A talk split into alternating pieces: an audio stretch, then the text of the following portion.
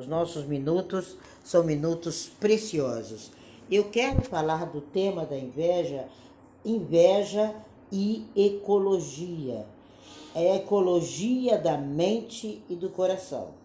É, a gente sempre entendeu esse termo como um termo biológico. E nós vamos entender esse termo como um termo mental, né? E como funciona isso, é, como é esse proceder, né?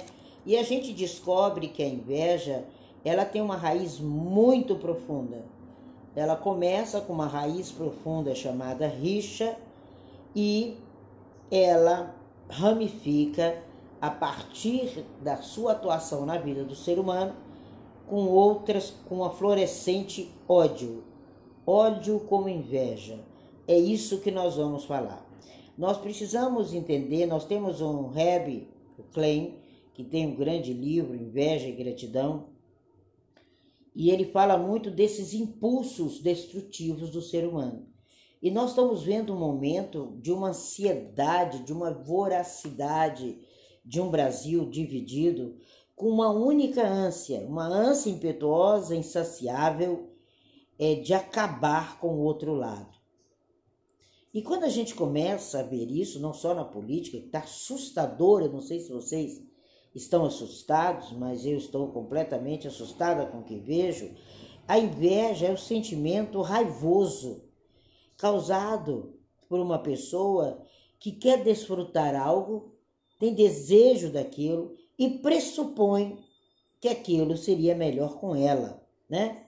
Já o ciúme, ele é baseado na inveja porque ele envolve uma relação com pelo menos duas pessoas.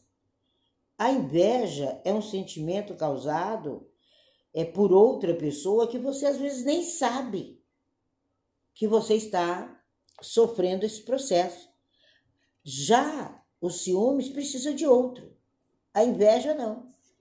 A inveja, enquanto cabalista, ela é causada e ela desfruta, ela faz, de, é, transforma a sua identidade, os seus projetos de uma forma tão negativa e você não sabe nem por onde você está sendo afetado. E a respeito dos ciúmes, ele é baseado na inveja. Você vai falar, mas como assim? Nós vamos aprofundar.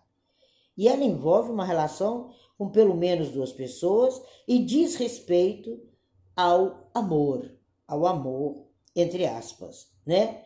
Que o indivíduo sente e só que ele não tem. Sentir é uma coisa, obter e possuir é outra. Por isso que eu estou fazendo um paralelo entre os dois sentimentos. O ciúme é quando você quer algo independente do outro. Agora, a gente sonha, às vezes, em se tornar um objeto de amor ou de prazer, pensa em desfrutar aquilo, e quando o ciúme aparece, ele tem seu centro na própria pessoa e você se torna um intermediário entre ele e a inveja. O grande ciumento, ele é um grande invejoso. Na inveja, o algo é o outro, somos prisioneiros do outro. Inveja é presídio quando você tem inveja e não suporta resultados, você está preso ao ideal, ao sucesso do outro, ao que o outro encontrou. Olha a história política brasileira. E o des desejo é destruição total. O invejoso ele destrói. Ele não tem, então ele destrói. Ele, ele identifica o objeto que lhe dá prazer, mas que está ali frustrando. Inveja é frustração do prazer. É como se simbolizasse um indivíduo objeto.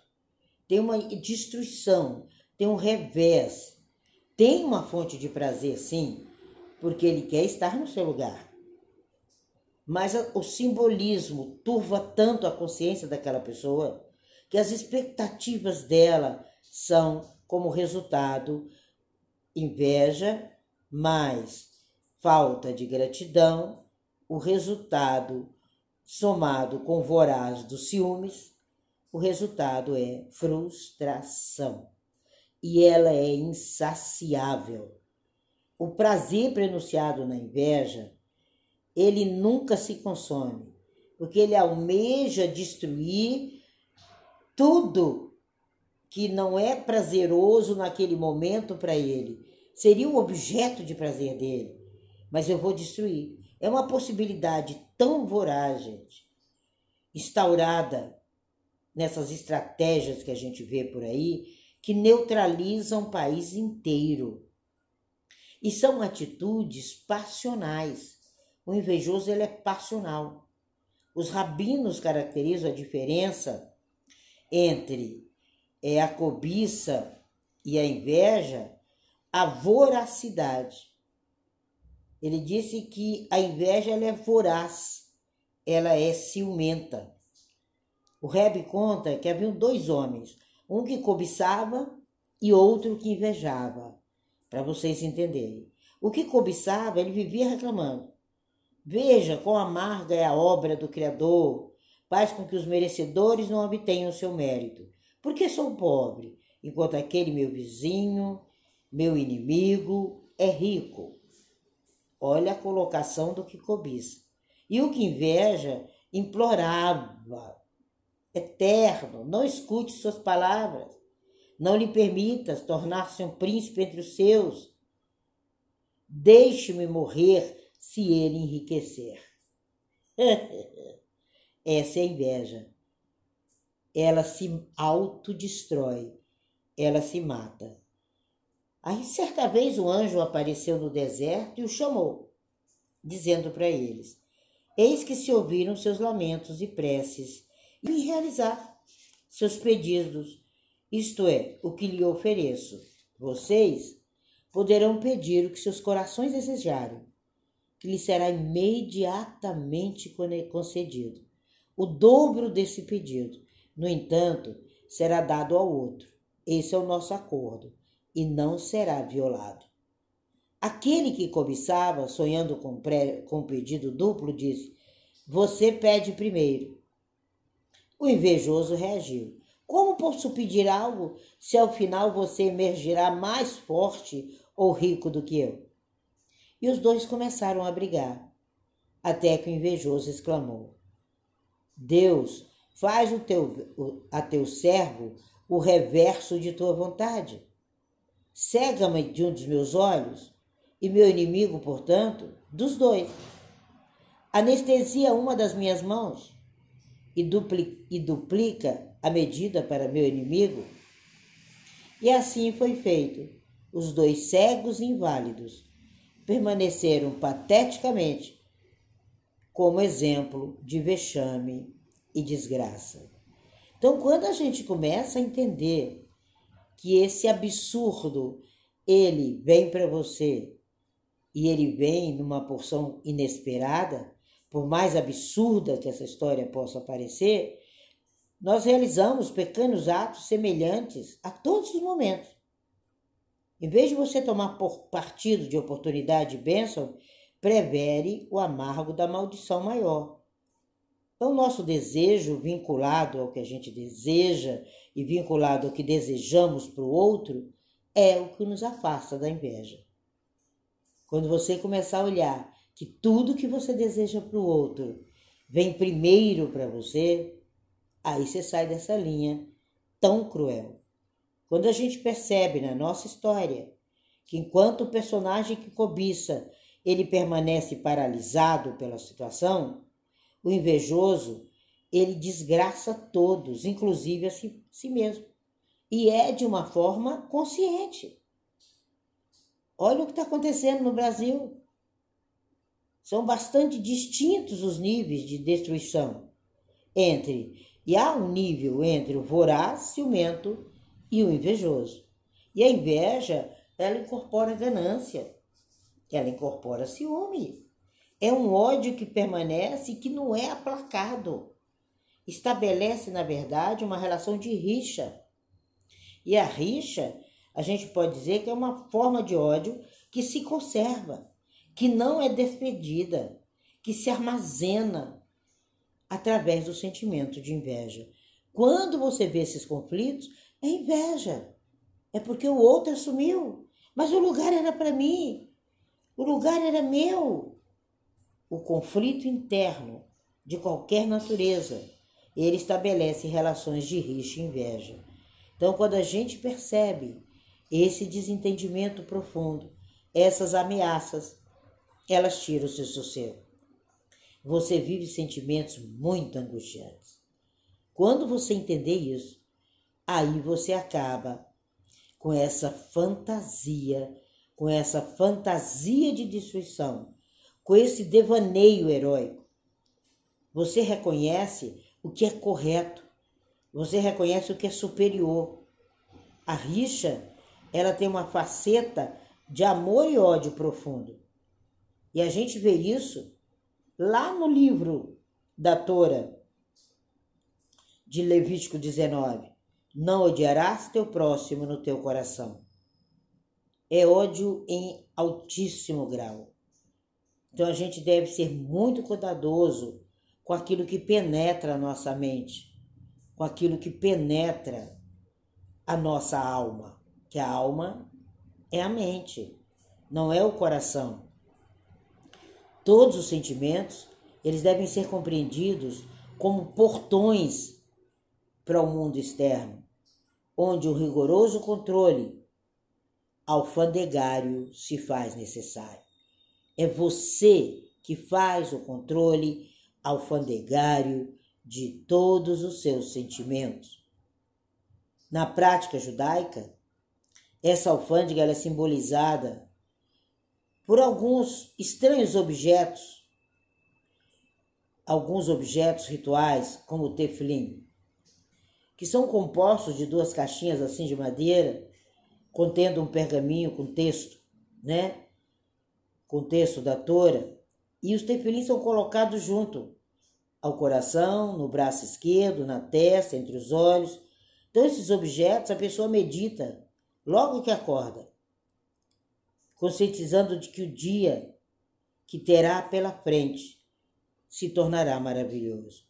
Reconhece que um novo dia se inicia e que aqueles que não conseguirem fazer uma leitura do mundo à sua volta, além da superficialidade da rotina, terão um dia mais difícil.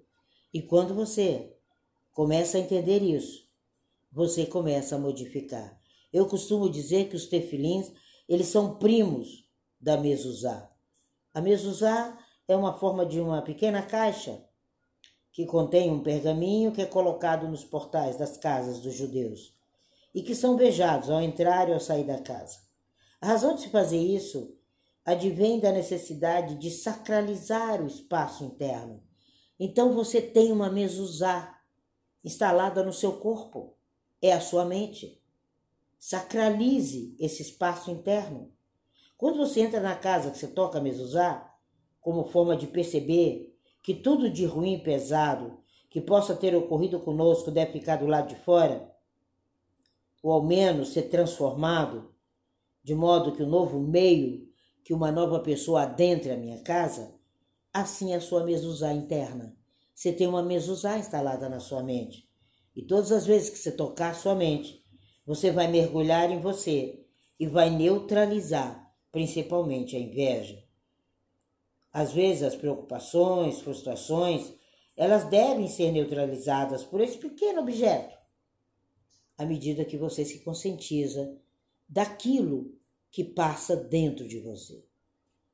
Quando a gente sai de casa, a gente percebe que abandona o espaço da intimidade, que abandona o espaço da tolerância, que é vivido a vida inteira Assim é você quando sai da sua rota, quando sai do seu propósito, quando sai dos seus objetivos. Na rua, você deve ser extremamente cuidadoso para não ofender ou não ser mal entendido. Na rua, o benefício da dúvida é o perdão imediato, é o carinho gratuito, que são seus ideais por onde você passa. Até o dia em que todas as ruas e cidades sejam transformadas numa grande casa. A gente tem que ter extremo cuidado para não criar conflitos, para não criar invejas, não sermos chamados de estranhos. Os templins são idênticos em formato com a mezuzá. Exatamente. Porque tal qual são como você poderia pensar, um amuleto de porta. Não. Ou um amuleto de uma casa. Não. É a certeza que ali tem uma absoluta casa. Junto ao coração é o cérebro. O tefilim são guardiões dessas portas. Então use o seu tefilim. Use a sua sabedoria. Use o seu carinho, o seu amor, a sua paz. Use como símbolo. Junto ao coração e ao cérebro. São portas que nos resguardam. Quando a gente penetra no cérebro, sobre a forma de pensamento. E aquilo que a gente externa deve também estar sintonizado de maneira a não poluir o mundo e não criar ideias nocivas. Aí você entende a importância de banir a inveja, de banir o ódio entender inveja e ecologia. Os tefilins são uma advertência para que você não inicie dias com perigo de rixa, porque os conflitos duradouros, as invejas, os ódios, eles estabelecem na leviandade o que entra e sai da nossa mente. Não permita odiar teu próximo em teu coração. Não permita odiar teu projeto. Acima de tudo, existem implicações ecológicas. E nós precisamos entender a ecologia da mente e a ecologia do coração.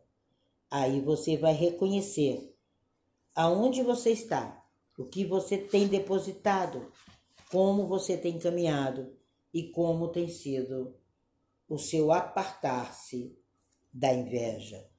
Essa é a visão da Kabbalah. Sem confrontar, sem levar você para as nossas práticas, não é a visão da psicanálise. É compreender muito as origens, as anomalias da inveja. São situações de frustração, de ódio, e nós precisamos sair disso, não permitir que o Brasil chegue onde chegou. Nós precisamos entender que nós não somos mais primários. Nós temos que permanecer, sim, como um bebê, primário diante da frustração e, porém, um grande sonhador diante da satisfação. Reconhecer com maior facilidade que é impossível se evitar experiências de carência, de fome, de frio, de dor, de desconforto. Mas se a gente tem consciência do afeto, da atenção, das experiências, a gente encontra equilíbrio e vive as nossas vidas. Não vamos mais aceitar essa dimensão animal maior do que a tolerância. Não vamos mais deixar o nosso progresso engendrar por meio de uma antropologia, antropofagia totalmente negativa. Nós temos condições, sim, não somos animais, de nos autoanalisar com compaixão, com eficácia, com condição de estudar essa patologia a inveja tem uma patologia. Ela tem dores. E as dores são estomacais, são dores na barriga, intestino. E nós não podemos mais deixar o intestino do Brasil isolar o vírus da inveja é tão importante quanto do Covid. É identificar inúmeras dissimulações em nome de investir uma sociedade, um mundo melhor. Não, estamos vendo descaradamente no Brasil a inveja em nome de um Brasil com Z. Nós não podemos mais ter esse ímpeto. A nossa história coletiva, a nossa herança valiosíssima é a construção do ser em potencial. Isolar o vírus da inveja é identificá-lo em meio às inúmeras dissimulações, é investir na descoberta de nossa verdadeira cara, sem máscara, é olhar a realidade com outra visão, é enxergar o meio, a escuridão e reduzir o nível de agressividade do mundo. Essa é a realidade do cabalista. No mundo do dinheiro, nós estudamos a questão da justiça numa análise que parte da própria justiça. No mundo de raiva e de inveja, nós estudamos a partir da perspectiva da injustiça e descobrimos, acima de tudo, que a injustiça é uma condição originada e absorvida pela inveja dos que se dizem poderosos e ocupam lugares lá em cima. Eles têm inveja tão grandiosa que empobrece uma nação, corrompe uma nação, muda uma nação, acabam com uma nação em nome de si mesmo. E nós somos uma nação, cada um de nós. Torne-se fundamental na sua qualidade de vida. Evite cair nas armadilhas que não justificam a injustiça. Além da perda de tempo e de energia, nós descobrimos que o mundo está encurralado na solidão, na solidão de sentimentos. E o cosmo não vai corroborar para isso. A gente precisa entender que o universo é tão indiferente a essas injustiças que o sol continua a brilhar e continua a se pôr, e a lua surge lá no firmamento todos os dias. Porque o universo, ele não se destrói com as falsas injustiças. Muito pelo contrário, ele continua às seis horas, sendo seis horas. E é nessa perspectiva de justiça e não de de cautização, que é a injustiça, que a gente está aqui, nessa sala, identificando não como uma cultura, uma religião. A minha religião não te interessa. O que te interessa é acabar e descobrir que o ódio, como a inveja, são os pais dessa doença toda que se instalou no Brasil nesse momento. Essa é a visão cabalista da inveja.